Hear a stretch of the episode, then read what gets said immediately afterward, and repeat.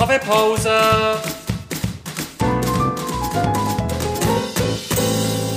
Das ist der Podcast Kaffeepause vom Bernischen Historischen Museum. Guten Morgen und herzlich willkommen zu der Kaffeepause. Die verbringe ich heute mit dem Daniel Schmutz. Er ist Kurator für Numismatik und Staatsaltertümer. Hallo Daniel. Hallo Nathalie. Daniel, ich muss dir gerade etwas beichten. Wo ich da am BHM angefangen habe, habe ich mir nicht wirklich etwas unter Numismatik vorstellen Magst du uns schnell erklären, mit was du dich tagtäglich im Museum beschäftigst? Ja, gern. Das BHM hat etwa 70.000 Münzen, Medaillen und Banknoten. Allerdings wissen wir bis heute nicht ganz genau, wie viel das, das sind, weil bis jetzt haben viele von denen noch gar keine Inventarnummern gehabt, noch kein Bild. Und das soll sich jetzt aber ändern. Wir haben ein grosses Projekt, das bis Ende Jahr all die Objekte in einer Datenbank erfasst eben mit Bild- und Inventarnummern. Und das wird dann wirklich ein grosser Schritt sein für unser Museum, wenn alle unsere etwa halbe Million Objekte so zugänglich sind. Neben den Münzen bin ich aber auch zuständig für Staatsaltertümer. Da gehört unter anderem äh, gehören die beiden berühmten Thronen von der Berner Schultheissen dazu, dort wo sie sich so präsentiert haben vor dem Berner Rat oder auch für so unerfreuliche Sachen wie Folterinstrumente. Ähm, jetzt gehen wir nicht zu den Folterinstrumenten, sondern zu den Münzen. In der momentanen Situation und dem vermehrten Kontakt kontaktlosen Zahlen wegen dem Coronavirus sind Münzen jetzt nicht gerade hoch im Kurs. Wie siehst du das als Münzenliebhaber? Ich bin da eher ein bisschen konservativ. Ich zahle immer wieder mal noch mit Bargeld, außer eben gerade in der jetzigen Krise. Jetzt habe ich natürlich auch umgestellt auf Kreditkartenzahlung. Vorher habe ich natürlich schon etwa die, wenn man hat müssen anstehen und so, habe ich dann auch profitiert davon, dass man das selber kann scannen und mit der Kreditkarte zahlen, aber sonst habe ich durchaus mal noch Bargeld in die Hand genommen. Das hat sich jetzt natürlich geändert und das ist natürlich ein Trend, oder, wo sich äh, vor allem so in den nordischen Ländern schon sehr durchgesetzt hat. Man sagt ja in Schweden, dass man dort sogar Bettler kann mit dem Handy oder mit der Kreditkarte zahlen. Bei uns ist es noch nicht ganz so weit, aber ich nehme schon sehr an, dass eben jetzt die Corona-Krise die Entwicklung wird vorantreiben, dass man vermehrt auch in Zukunft wird bei uns mit Kreditkarten zahlen. Aber es wäre natürlich schade, weil Münzen, Banknoten, das ist ganz eine spannende historische Quelle, und ich gerne noch ein bisschen darüber erzählen Genau, du sagst, dass die jetzige Situation durchaus die Zukunft vom Geld in Münz- und Papierform könnte beeinflussen. Aber jetzt gehen wir ein bisschen zurück in die Geschichte. Wo findet sich denn der Anfang vom Geld bzw. von der Münzen? Geld gibt es eigentlich praktisch schon so lange, wie es Menschen gibt.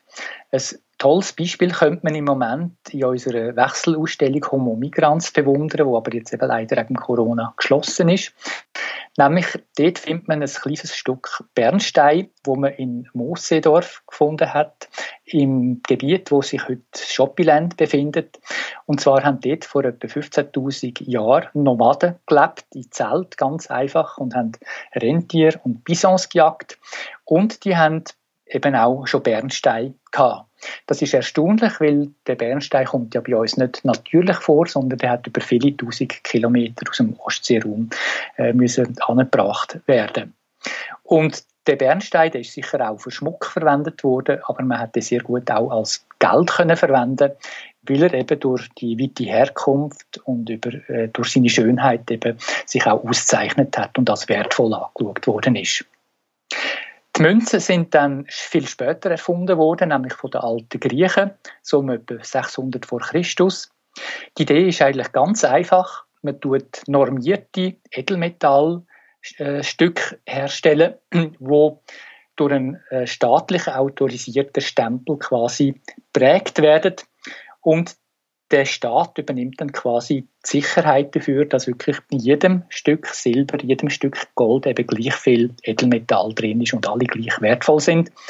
Das hat dann zur Folge, dass der Handel vereinfacht wird. Man muss das Edelmetall nicht mehr einzeln abwägen, sondern man kann sich darauf verlassen, dass eben die Münzen, dass man die kann abzählen quasi und eben wirklich, dass die, dass man kann vertrauen, dass die immer alle gleich wertvoll sind. In der Tourausstellung vom Historischen Museum kann man die Geschichte vom Geld von der Anfang bis heute eigentlich sehr gut nachverfolgen. Genau, und ein wichtiger Fund ähm, ist, liegt dir eigentlich besonders am Herzen, wo, wo, wo sich auch in unserer Dauerausstellung befindet. Genau, das ist eines meiner Lieblingsobjekte. Das ist der Schatzfund von Mosedorf.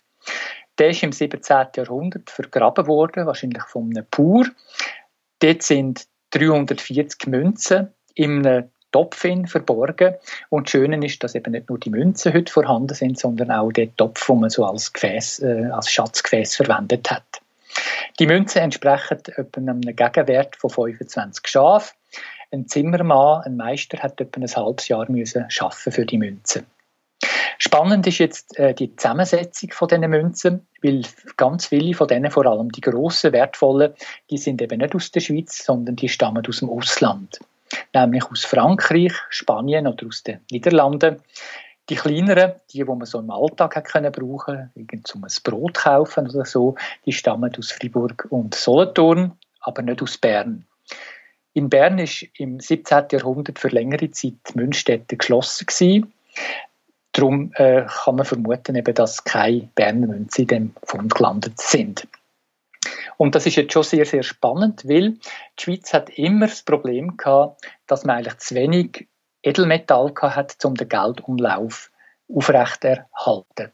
Darum ist man immer auf ausländische Münzen angewiesen gewesen. und das ist noch bis in der Zeit vom Ersten Weltkrieg der Fall gewesen. Dort hat man in der Schweiz noch ganz selbstverständlich mit französischen, belgischen oder sogar italienischen Fünfleiber können zahlen. Erst dann mit der Gründung der Nationalbank und mit dem Ausgehen von äh, Banknoten im grossen Stil ist es dann überhaupt zuerst mal möglich gewesen, dass man hat können durchsetzen dass man in der Schweiz nur mit äh, Schweizer Franken können zahlen Ein wichtiger nächster Schritt ist dann gewesen, dass es so seit den 1960er Jahren Münzen gibt, auch in der Schweiz, wo kein Edelmetallgehalt haben, kein Silber, kein Gold mehr drin und trotzdem schaut man sie als Geld an. Das heißt quasi die sind nur noch etwas wert, die Münzen, natürlich auch bald Banknoten, wo das Papier bestand, weil wir daran glauben, dass sie etwas wert sind. Das heißt, Geld ist heute eigentlich weitgehend Psychologie. Und ganz besonders gilt das natürlich für unser elektronisches Geld, wo eben gar nicht physisch in, in Erscheinung tritt. Genau, also Münzen sind vor allem wertvoll, weil wir mit ihnen zahlen können und wir ihnen einen Wert zuschreiben aber auch aus einem anderen Grund, nämlich weil sie viel über die Zeit aussagen, wo sie entstanden sind. Genau. Münzen sind auch immer Träger von politischen Botschaften. Die Herrschaften, eben, die das ausgegeben haben, quasi das Geld, die haben immer auch noch Hintergedanken gehabt, wenn sie die, äh, die Bilder äh, quasi festgelegt haben auf diesen Münzen. Zum Beispiel ein römischer Kaiser, der hat Wert darauf gelegt, dass man in seinem riesigen Reich sehr schnell erfahrt, wie das er heißt, wie das er aussieht. Und da sind Münzen natürlich ein ideales Mittel gewesen, um seinen Namen eben verbreiten. Oder auch auf unseren heutigen äh, Münzen gibt es natürlich auch politische Symbole. Auf den meisten ist die Helvetia abgebildet, wo umgeben ist von Sternen, wo für die einzelnen Kantone stehen. Die Helvetia für die Schweiz und das ist natürlich ein sehr schönes Bild auch eben für die föderalistische Schweiz. Oder in Europa sieht es ein bisschen ähnlich aus. Da gibt es ja den Euro, der auf der einen Seite genormt ist. Da sehen alle Münzen gleich aus. Auf der Rückseite haben dann die einzelnen Länder die Möglichkeiten, ihre Sehenswürdigkeiten abzubilden. In Italien zum Beispiel das Kolosseum, in Deutschland das Brandenburger Tor. Und auch das System ist quasi ein schönes Abbild vom politischen System der EU. Häufig sind die Münzen auch etwas äh, recht Konservatives. Wenn es keinen Grund gibt, um etwas zu ändern, dann bleibt man bei einem altbekannten Münzbild. Auch da ist die Schweiz eigentlich ein sehr gutes Beispiel, weil bei uns prägt man eigentlich plus minus äh, seit 150 Jahren die gleichen Münzen. Das gilt nicht für den Fünfliber, den man mal ausgewechselt hat, aber zum Beispiel für den Einfränkler oder für den Zweifränkler. Dort haben wir über lange, lange, lange Zeit, eben etwa 150 Jahre, die gleichen Münzbilder, die wir uns eben daran gewöhnt haben. Der Grund ist einfach. In der Schweiz hat es in dieser Zeit nie grosse Umbrüche gegeben. Wir haben nie die Staatsform gewechselt.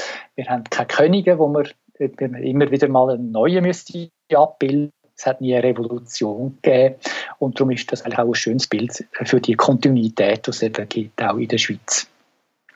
Auch ein Spruch ist auf einer Münze, nämlich auf dem Fünfleiber, nämlich auf dem Rand schön versteckt, ein recht frommer Spruch. Dominus providebit, der Herr wird vorsehen. Der geht zurück auf eine Inschrift, auf eine Berner Münze, die vor 350 Jahren geprägt worden ist. Auch da wirklich eine extrem lange Kontinuität. Ja, der Herr wird vorsehen. Darum zum Schluss ein Blick in die Zukunft. Werden die Münzen künftig ganz verschwinden? Das ist natürlich fraglich, ob der Siegeszug von der Kreditkarte vom elektronischen Geld da total wird sein. Ich zweifle eher ein bisschen daran. Auch in Ländern, wo man sehr viel mit Kreditkarten zahlt, gibt es immer noch Münzen und Banknoten. Man stellt sich zum Beispiel vor, wenn es mal einen längeren Stromausfall gibt von mehreren Tagen oder Wochen, hätten wir natürlich ein gröberes Problem, wenn man nur noch Kreditkarten zur Verfügung hat. Dort wird man dann wieder sehr froh sein, wenn man wieder auf Banknoten und Münzen kann zurückgreifen kann. Es hat auch da historische Beispiele, wo man sieht, wie wichtig, dass eben gerade die Krisenzeiten dann eben wieder Münzen können werden. Zum Beispiel hat es häufig den Fall gegeben, dass irgendwie eine Stadt belagert worden ist und in der Not hat man sich so beholfen, dass man Silbergeschirr verschnitten hat mit einer Blechschere und mit einem Stempel die Stück gestempelt hat und die dann als Münze verwendet hat. Oder noch ein äh, krasses Beispiel in Deutschland nach dem Zweiten Weltkrieg, wo wirklich alles kaputt war, hat man kein funktionierendes Währungssystem gehabt und darum hat man auf Zigaretten müssen zurückgreifen und so hat man dann irgendwie ein Brot für, weiß nicht wie viele äh, amerikanische Zigaretten können erwerben. Aber da hoffen wir doch sehr stark, dass die jetzige Krise nicht ganz so weit führen wird. Das finde ich persönlich einen guten Schlusssatz. Daniel, herzlichen Dank für das spannende Gespräch. Merci auch dir. Euch vielen Dank fürs Zuhören. Die nächste Kaffeepause gibt es wie immer am Donnerstag um halb zehn auf Spotify oder auf unserer Webseite. Infos zu dieser Folge findet ihr unter www.bhm.ch/podcast. Bleibe gesund und bis bald.